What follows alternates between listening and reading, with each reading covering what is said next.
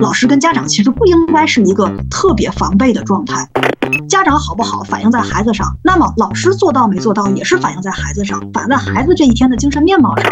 监控不仅是用来监督我们工作的，它也是用来保护我们自己的。他说有编程，其实可能就只是说我有一个老师，我一个礼拜有一节课，我孩子现在还不会吃饭呢，你先学编程，可能也不能及时就用到。我这行说说来话长，我这行说来话长。话短说。我这行说来话长，我们接着上一期的主题来聊，依然请到了幼儿教师大洋洋老师。大家好，我是大洋洋。大洋洋老师，我们刚才聊了很多关于幼儿教师这一行，在平时的岗位当中，其实就相当于是一个日记似的，告诉大家我们每天在做什么，有很多的细节的地方，告诉大家作为家长，有的可能。不是家长，就是看到了一些亲戚啊、朋友的一些小孩儿，一些个问题，可能在老师眼中，就有些细节真的是它是很重要的，但是也很必要的。有些怎么去引导，而不是去说教的，就这些等等等等一些问题，它是处在一个专业的基础之上去解决的。至于这哪些个小问题呢？大家可以回听一下。可以去找一找上一期，包括睡午觉啊，这个孩子的这个性教育怎么样去，不要把性教育搞成性启蒙等等一系列的问题。哎呀，真的，这个工作不是谁都能干的。大洋洋老师真的是非常专业，听完之后，而且能够给我们一些以前不太理解的一些个问题啊，做了一些正面的一些个回应，我觉得特别的好。其实聊到幼儿园的这个时候，我想就是除了小孩儿，那肯定那还有家长。家长这就说来就复杂了，因为小孩刚才咱们讲了，几乎是一张白纸，他可能会带有一些家里边的一些个环境氛围的一些渲染，稍微带一点啊。但是家长他都是成年人，而且呢，可能那基本上现在来讲吧，大部分都是三十岁左右了，是吧？但但生活了这么二三十年了，所以这还不是说上一代的那个姥姥姥爷爷爷奶奶那一代啊，这这也是家长，这参与度很高有的，所以遇到一些家长的问题，这就是。可能作为老师在日常的工作当中比较棘手的一些问题了，有的可能会较真一点。遇到这种比较较真的这个家长，怎么样去解决这些问题？家长工作是我们工作的重要一环，然后家长那工作的重要对象。那么我从工作到现在十年了，其实还在学习，还在向我们的前辈的老师去学习，在向我们做的非常优秀的老师去学习。你你像我，可能有时候还会有这个不耐烦的时候，我就说，你看这个家长，明明我们对孩子这么好，他还要东问西问的，他还问这些，是不信任我们。这个时候，我就会看到我班里的老师，他会劝我，他会说，你想想，家长问是正常的，因为他从孩子那聊情况是一方面，他要来问你，他才能知道另外一个方面。家长问是正常的，家长问我们，我们不要不耐烦，只要家长不是带着恶意的推测来的。他不能说一来就告诉你，老师，我们孩子在学校在幼儿园遇到了什么什么什么事情，而他是去问一问，说老师这个情况，我们孩子说了一个情况是这样的吗？欢迎家长跟我们去交流，而不是说家长可能有一些疑虑，他也不说，他憋在心里。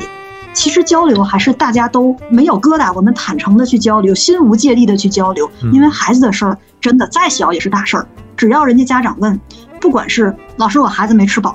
老师，我孩子在学校吃的好吗？喝的好吗？交朋友好吗？睡觉好吗？大便好吗？上厕所好吗？他衣服穿得够吗？他举手了吗？有小朋友跟他玩吗？一个孩子身上，他一天的生活，他会有非常非常多的细节。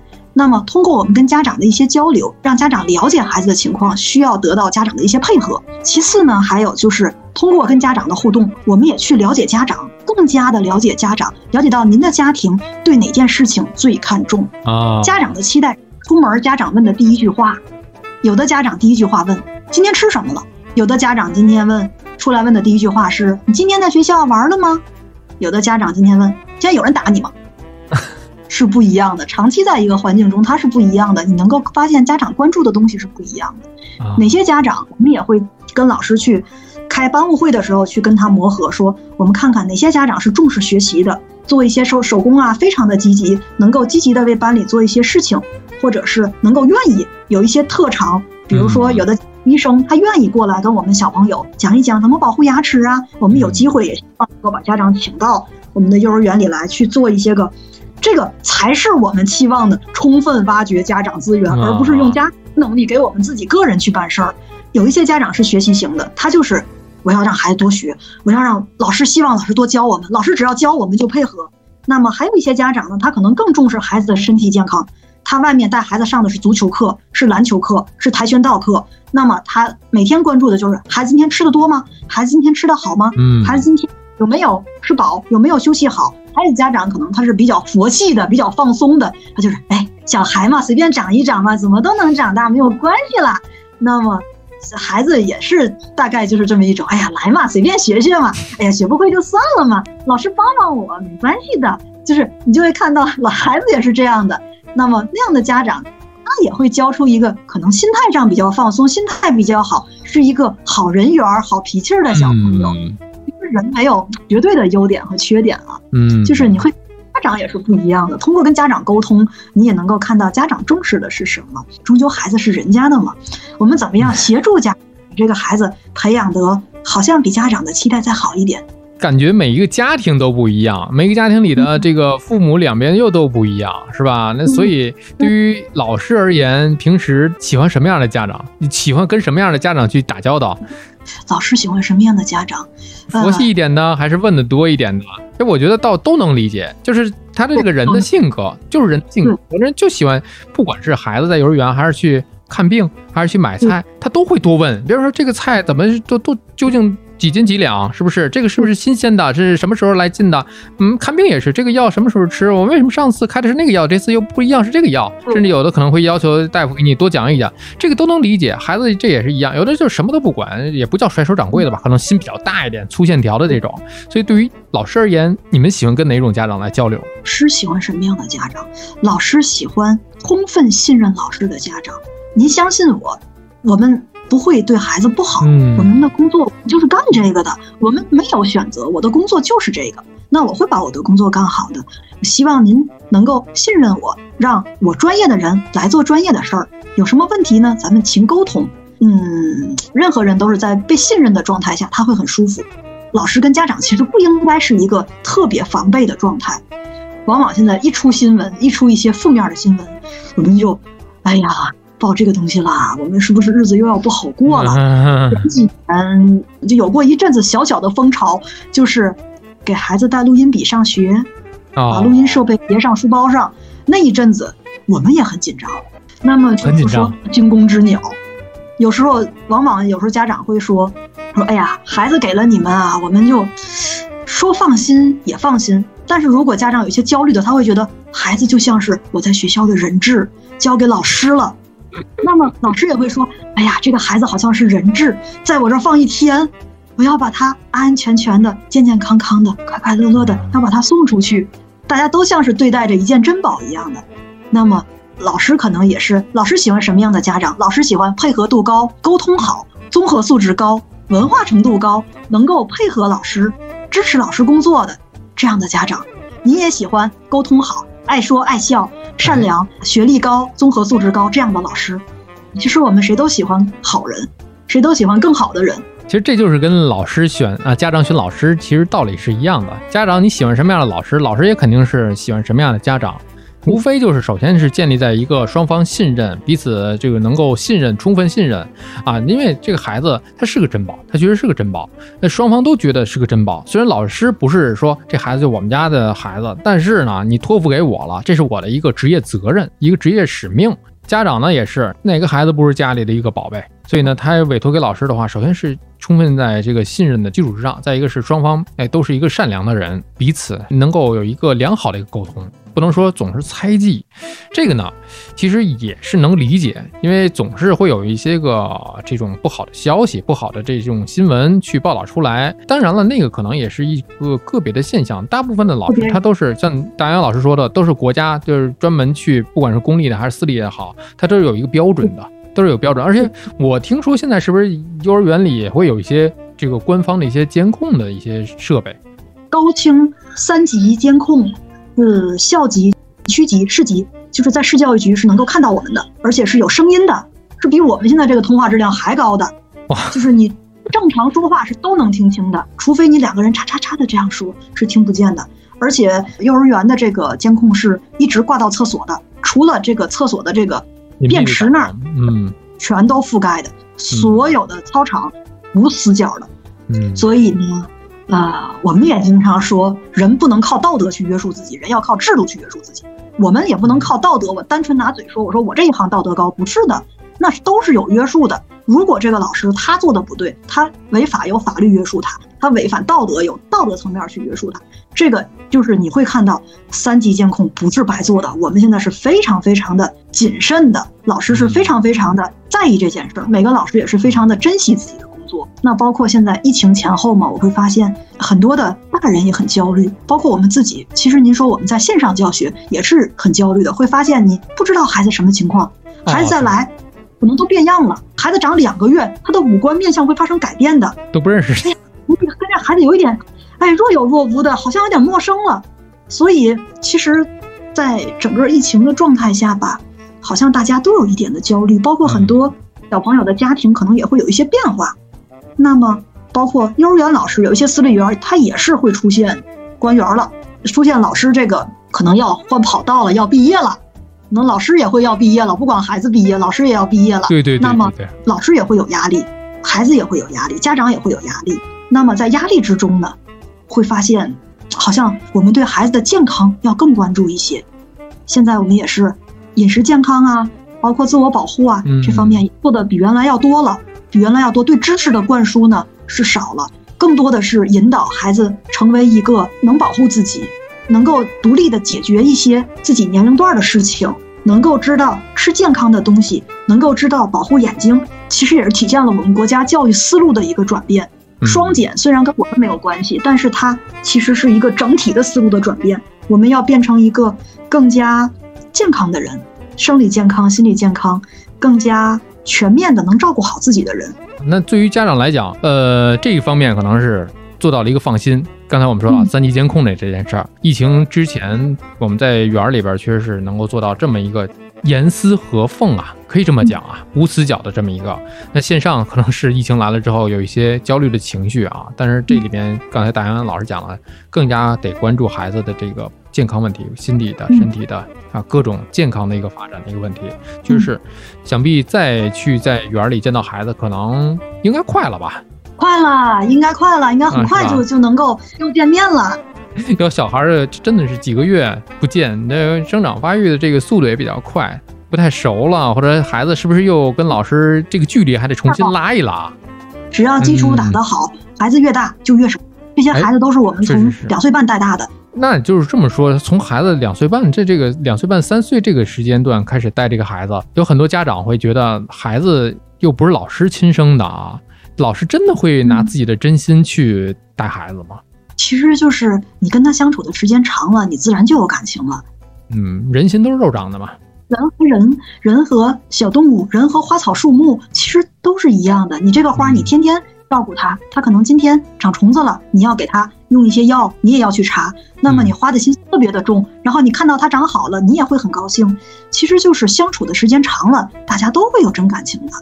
嗯，而且我们有时候经常感慨说，你看这个孩子他这么可爱，他的每一个小细节，我们不可能事事都跟家长讲。今天哎，这孩子哎特别可爱，这一会儿这个阳光打在孩子的脸上，特别的特别的美。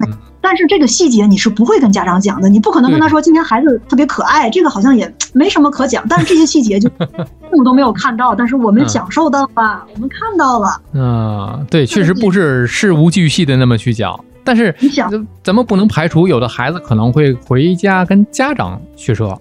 嗯，但是这里面就可能孩子说了，老师今天说我笨，但是可能作为老师来讲，我并没有说这个话，是吧？然后呢，这家长。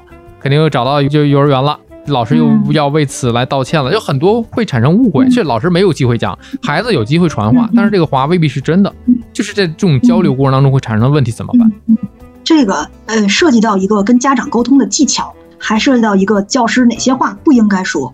嗯，就是我们在批评孩子、指导孩子、给孩子提建议的时候，孩子可以管，可以批评，但是一定要注重方式方法。什么是方式方法？就是伤害孩子的话不能说，伤害孩子的事儿不能做。我们大人也一样，谁也不愿意受到批评。对。但是呢，我要帮助你改正一些问题的时候，我要指出你的问题。那么我要这个真的是还是回到那句老话，就是还是要尊重孩子。你不能说看他小，你就想说什么说什么，关上门来我最大。那不是的，嗯，那现在的孩子都非常有个性，而且现在的孩子意识自我意识非常的早，他会说：“老师，你不你不要说我，老师我不就是做了这件事情吗？你这个值得你说我吗？”他的自我意识其实是好事儿，孩子有个性真的是好事儿，他会。有自己解决问题的方式，包括我们的孩子也会回家跟家长说：“老师，那个不愿意上幼儿园。”他妈妈问他为什么？我们好几天都没出去玩了，我们好几天都没去操场玩了。我想玩那个，我就没玩到，我就不愿意去。然后他妈妈就给我们打电话说：“老师，我们孩子说这两天没出去玩。”老师说：“是啊，这两天没出去玩啊，因为我们在培训，我们在有一些个什么事情可能导致的，把这个时间给占过去了。”今天吧，今天带孩子出去玩，然后这是一个很简单的沟通，就是做到实话实说。那么你如果能做到实话实说，你要想一想，这个孩子他站在你面前，他背后是有家长的，他背后是有家长的。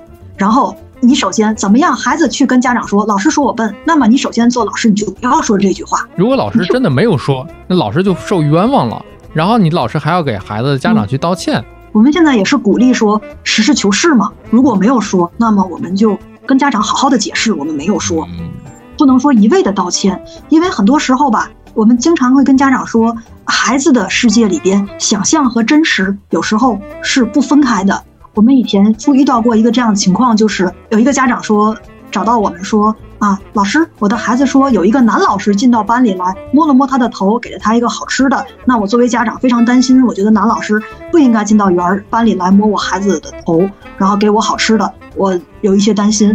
那我们就回溯这一天的时候，发现没有这个事情，其实是一个女老师进了教室，摸了摸孩子头，给吃的。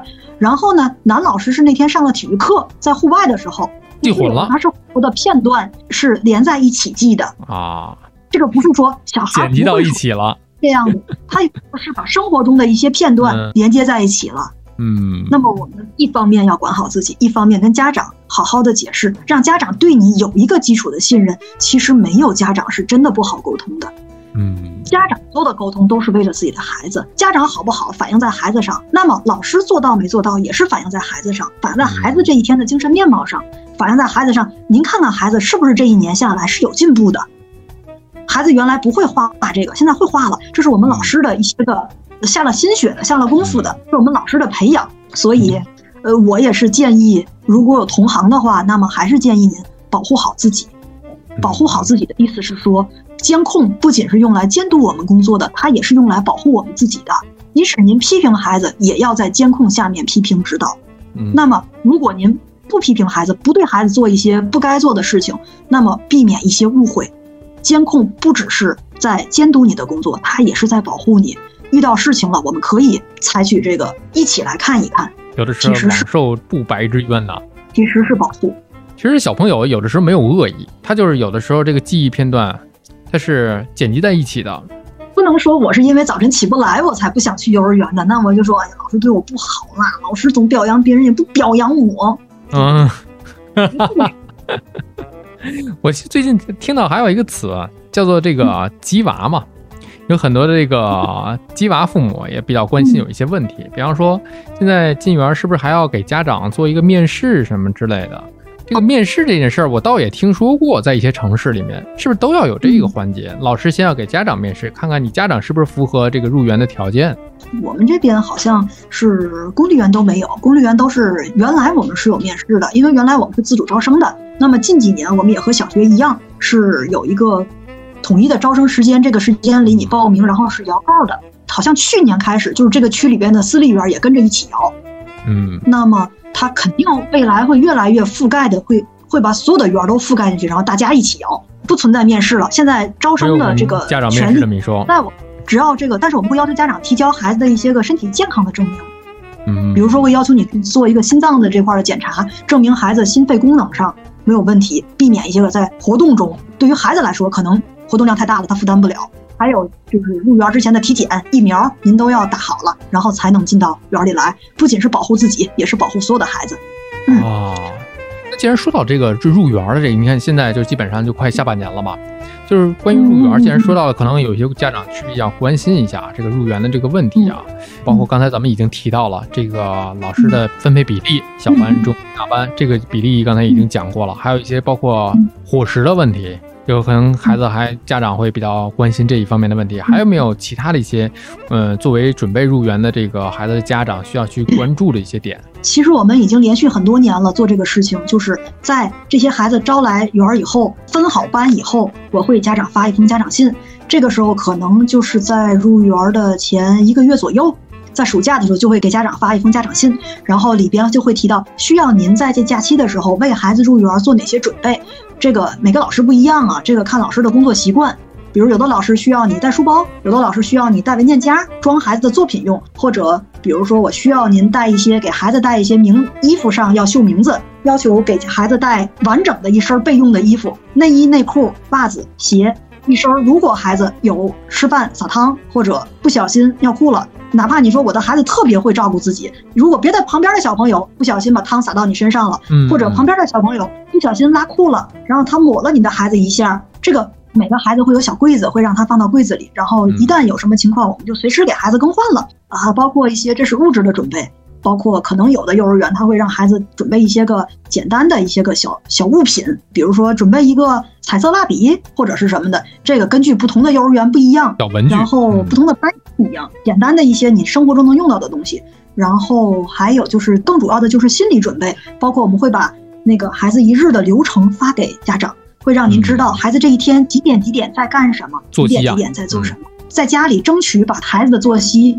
调一调，用一个月或者半个月的时间调到跟幼儿园差不多，呃，调成比如说您也早早一会儿做饭，早上早起，中午也早吃，吃完以后呢，十二点多让孩子睡觉，让孩子习惯在这个时间我就躺下休息，这样对孩子入园以后都是会有很好的帮助的。包括您可以带孩子到幼儿园来走一走，门口附近转一转。呃，爸爸妈妈送你去幼儿园是因为爸爸妈妈要上班，小朋友要上幼儿园，这是我们要做的一个任务，说明你长大了。嗯，这一天呢，你要白天的一天，我还是不建议家长骗孩子了，就说，哎，你去一会儿就回来了，这个几几一会儿就不管用了。你长大了，要上幼儿园了，让孩子做好一个心理的准备，起码对这个环境他不陌生，他在外面他见过他。哎，我们也是说帮助孩子度过这一个分离焦虑，我们叫家长和孩子分开了，孩子会焦虑，其实家长也会焦虑，就是衔接的这个时候嘛。对。好好的度过这个时间，度过这个时间呢，孩子就有了一个两岁半的孩子或者三岁的孩子，他就能够独立的在外边生活一整天，比你工作的时间还长。你说孩子厉不厉害？是不是特别的厉害？其实真的是孩子走到社会中的第一步，这个真的是挺不容易的一步。对于孩子来说，他这一天见不到自己的家人，他要跟老师在一起，有问题他要自己解决。对孩子来说也是要需要一个适应的时间，不管这个过程。哭啊，还是孩子有一些情绪啊？我觉得都是可以理解，都是正常的，都是正常的。而且这孩子从两岁半到三岁开始，这是他步入人生集体生活的第一步。就从这儿开始到六七十岁退休的时候，这是一个漫长的一个过程。那有的家长会问了，刚才大杨老师说的，基本上就是您这边自己亲自干的一些事儿，给孩子家长发了一些呃入园之前的一些提示的一些信啊。这是公立幼儿园，那私立幼儿园会跟公立幼儿园差别有多大呢？啊，我感觉私立幼儿园的老师更努力，因为是吗？因为私立幼儿园贵 贵一些，贵贵甚至说贵很多。它贵在哪些方面？一是它可能师资，还有一个伙食，还有硬件设施啊，外教，它会有外教课，一般这个都是都是硬件的一些亮点，他会一定会会会说给家长。家长也会觉得贵有贵的道理，在这种允许你选择的条件基础之上，那对于公立和私立的这个选择来讲，怎么样去权衡这个利和弊之间？也就是说，贵的它是有贵的道理，但是国立呢，国立幼儿园它可能会有一些自己的一些优势啊，怎么样去权衡这个利和弊之间的关系？那就是家里家长要做好，要坐下来一家人商量商量，我们对孩子的期待是什么？我们究竟是希望孩子未来当学霸，还是希望孩子未来快快乐乐的，还是希望孩子健康就好、快乐就好？其实每个家长都会说健康就好、快乐就好，但是真的到孩子的培养教育上，也会有有有压力、有动力的哈。那么看你看重的是什么？你是不是要看重说我的孩子到了六岁我就要会多少个单词，我就要会说英语。私立园这块在学学习的这个这个教育上肯定是要多的，因为他们他们应该是要会比公立园要多很多的，而且活动也会多很多。那么也需要家长有一个充沛的精力，他可能会经常有亲子活动，经常有需要 主题的活动。啊，好像是，就是需要一个孩子需要一个团队，哇，能够有足够的精力和时间去配合这个这个活动。那么公立园呢，就是哎比较传统，比较老实，比较放心，不会出大格，不会出大错，出了错我我也不会跑啊，是吧？就是得了和尚不了庙啊。大概大家选择公立园也没图我们教东西，就是图我们放心踏实，跑不了。大概就是这么个意思吧。啊，其实这这差别就是还是在于自己家长先问清自己，问清家里你要的是什么，是不是也可以去体验体验，都去感受感受。体验体验，尤其是私立园，它一定会有那种体验日啊、开放日啊，会家长的一些宣讲。哎呀，不行，我一定要说，我我之前看过一个北京的一个私立园，北京的一个朋友给我发的他们孩子上的私立园的那个 PPT，嗯，然后 PPT 啊，我就他们是入园简介，然后前三。是英文，然后后面就是介绍我们园的这些体系呀，这些老师啊。然后他说：“你看这园多好。”我说：“是呀。”我说：“你们这是要培养出来一个全，一个一个国际化的人才，一半字儿不认识。然后，但是你就去拆解它，你就发现它是把好多好多的东西放在了一起。其实是那些东西没有变。蒙氏的我们有蒙氏，蒙氏有两页儿什么儿童编程的我们有两页儿呃，三页儿呃，我们有什么什么，反正就是它是一个大拼盘儿。其实东西还是那些东西。你说一个孩子在园儿一天，他干得完这些事儿吗？他说有编程，其实可能就只是说我有一个老师，我一个礼拜有一节课，或者有外教，我可能一个礼拜有两节课。真正有外教住到班里的太少了，因为如果外教住班的话，那就要求你另外一个老师也得有英语水平，能做简单的沟通，这个要求还是比较高的。所以你看到很多东西，你选择幼儿园，你要看清楚哪些东西是孩子真正能能把握到、能学到的、能获益的，哪些东西是他的噱头，不要被噱头所糊弄住，还是要脚踏实地的，对吧？比如说我孩子现在还不会吃饭呢，你先学编程，可能也不能及时就用到，万变不离其宗，是吧？我一看到这些幼儿园，我就我就特别的着急，就是你瞧瞧人家宣传的多好，会营销吗？我们我们我们宣传了吗？我们为什么不宣传？我们。你总在做了，你宣传了吗？你留照片了吗？你的东西留住了吗？家长知道，家长不知道，没有专门的宣传的这一个环节，只是靠着一个老师和家长之间的微信群，都是一个小小范围、小范围的宣传。可能我宣传完以后，就我班里这几个家长知道，别的班可能另外一个老师去宣传，他可能就不说这个事儿，他没顾得上说这个事儿。不会做一个公众号什么之类的吗？做一个视频号啊，公众号啊，做一个社交媒体啊，这种新媒体。现在都在一个萝卜一个坑啊，没有多余的人啊，没有一个专门的一个人去负责营销的这个。对，所以真的是不如人家宣传的好。像他们那个那种国家级的平台提供的那种幼教课，那种那种全国的课，人家那种集团化办园，有那种优秀老师牵头、名师牵头、应彩云集团牵头的那种，那种真的是好。我都没想到人家是怎么做的，那需要我们去学习。有的这种市级的课、区级的课，有时候我们一看，哎，这个我也能，这个，哎，我们也带孩子画这个，也是让孩子多穿一身汉服，照相出来特好看。那汉服也是花钱买的呀，那不让孩子家长多花钱吗？哎，我们就陷入一个。就是少花钱多办事儿的这个死循环的这个逻辑里，对对对，其实里边就是这样的，陷入少花钱多办事儿，不搞复杂的，不搞噱头，把这些事儿给孩子干了就行了。您去花一万五两万的去上早教，去让孩子走平衡木，其实跟我在路边带孩子走台阶是一样的，走 变道牙子是一样的，练平衡力是一样的。我们公立园我们是有这个场合、有这个条件、有这个能力力去给孩子这些东西的，只是我们可能嘴笨一点儿，我们没有宣传到。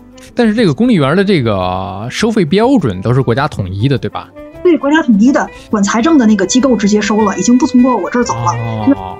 包费这个码都不是我园的码，所以我们现在就是也不摸钱，也不招生，我们是一个纯服务机构，我们都纯教育机构，纯服务机构。更多的像是一种品牌的一种推广，可能是一个形象的一个塑造。家长还是传统上还是信任我们的。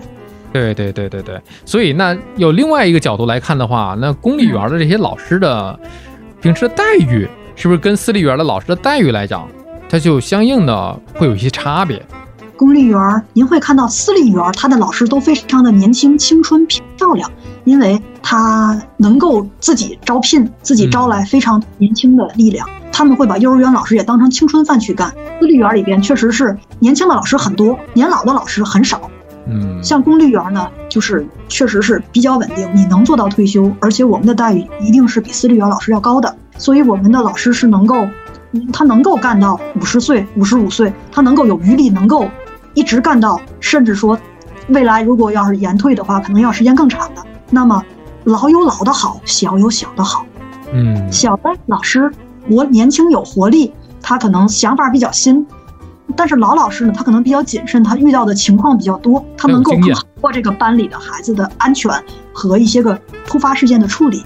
嗯，我就回想到我上幼儿园的时候，就幼儿园老师里面有几个是阿姨，有几个是奶奶。对对对对对，其实工作最终追求到最后了，你稳定了，然后你才能塌下心来去钻研。如果你今天做这个，明天想做那个，你也未必在这一个行业里钻研的很久。